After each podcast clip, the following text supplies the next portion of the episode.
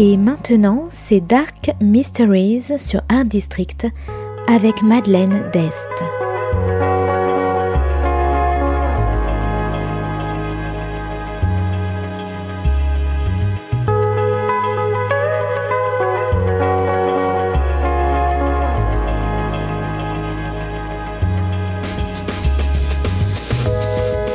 Welcome to Dark Mysteries, a book review show devoted to crime, mysteries, thrillers, and the dark side of human nature. I'm Madeleine d'Este. Join me as I talk about great books in the crime and mystery genre. Today's book is Seven Sisters by Katherine Kovacic. Published by HarperCollins in 2023, today's book is about revenge, sisters, and misogyny.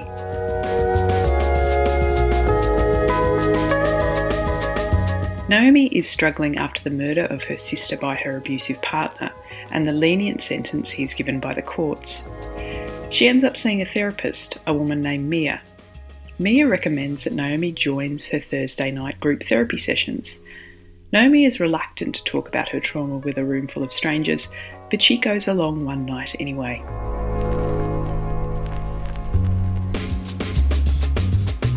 Group is comprised of all women, and while Naomi is skeptical, she finds that she has more in common with the women than she ever expected.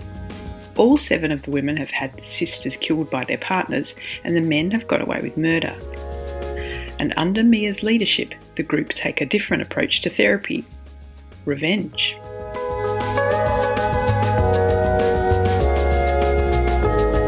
The seven women, each with their own tragic stories and inspired by Patricia Highsmith's Strangers on a Train, pair off to plot their revenge and get justice where the courts have let them down. Naomi and the others find their purpose and drive in planning their crimes, but is everyone as committed? And what will happen if one of them chickens out?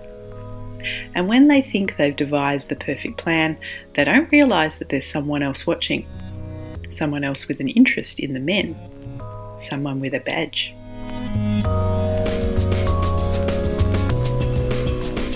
Seven Sisters is a grossing, page turning, clever thriller about revenge. It's about power and loyalty and how far someone is willing to go to redress the wrongs. It's not only about actual family, but the sisterhood of women and how society has let women down in intimate partner violence, where many men get away with horrible crimes. Now, this book needs to be optioned and made into a TV series or movie right away.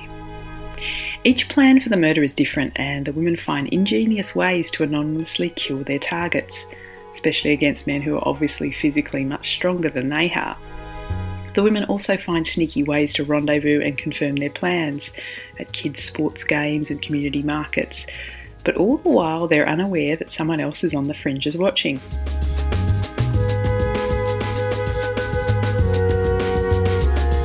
Naomi is troubled and unable to see a way out at the start of the book, but she finds her purpose again, and with the friendship of others who understand, she begins to see that she also has a life to lead and goals which her sister would have wanted for her.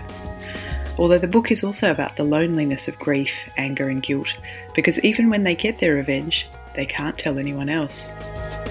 The title of the book, Seven Sisters, and the name of Mia's therapy practice refers to the Pleiades astrological constellation and the myths around the world about the Seven Sisters. So if you like vengeance, clever plots, the sisterhood, Sydney, and justice, you might like Seven Sisters by Katherine Kovacic. Thanks for listening to Dark Mysteries. If you have any feedback or want to say hello, you can contact me at Art District Radio by email at mde at artdistrict-radio.com. Or if you'd like to listen to past reviews, please go to artdistrictradio.com forward slash podcasts. And until next time, happy reading.